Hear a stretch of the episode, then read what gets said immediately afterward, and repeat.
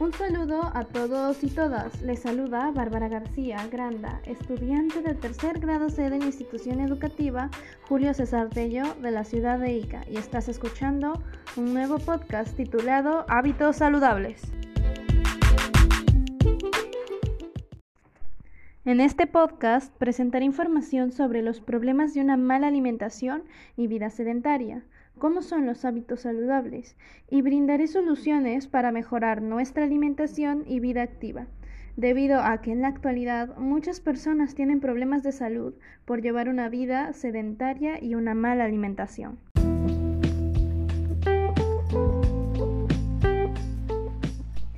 Por ello, te invito a que te quedes y escuches este podcast. Te aseguro que no te arrepentirás.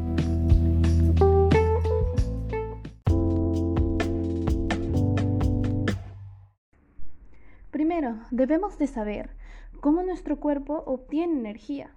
Esto es a través del descanso y la alimentación. Al alimentarnos, nuestro cuerpo digiere todos nuestros alimentos, lo que permite que nuestro cuerpo metabolice los nutrientes necesarios, los cuales ayudan al cuerpo a realizar sus funciones necesarias. Entre estos nutrientes están los carbohidratos. Se convierten en glucosa, la cual está cargada de energía. Al hacer contacto con la célula, ésta lo usa como combustible. Tengamos en cuenta también que hay alimentos que nos proporcionan más energía que otros. Entre ellos están los ricos en almidón, pues de este parte la glucosa, la cual sería la conversión del almidón en azúcar, la cual se ayudó de dos enzimas, la amilasa y la amiloglucosilasa. Sin embargo, también hay alimentos que no ayudan a nuestro cuerpo y por el contrario lo deterioran, como son los alimentos procesados o comidas chatarras, las cuales si se consumen en exceso pueden generar enfermedades.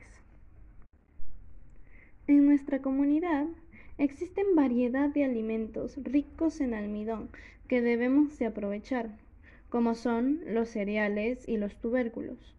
De esta manera también nosotros aprovechamos nuestra diversidad.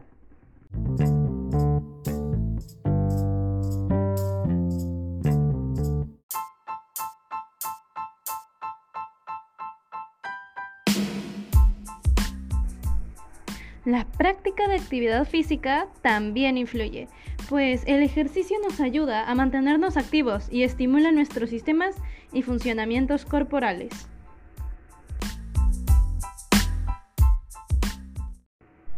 Tengamos en cuenta que existen cuatro tipos de ejercicios que son de flexibilidad, de fuerza, aeróbica y coordinación.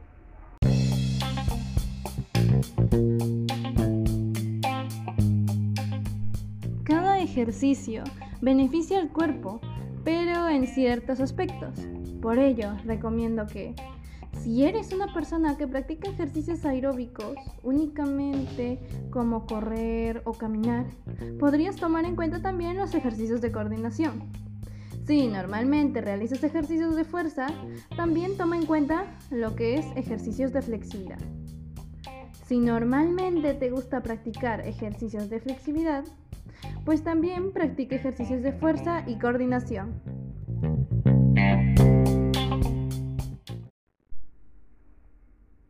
Recordemos que la actividad física se debe practicar de manera constante, por lo que si vamos a ejercitarnos debemos hacerlo tres veces como mínimo por semana.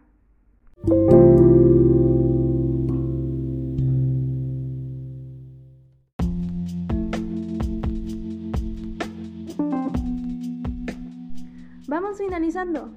Recuerda lo importante que es tener hábitos saludables y cuidarnos. Con todo lo dicho anteriormente, espero haberte ayudado y que tomes en cuenta lo aprendido en tu vida diaria.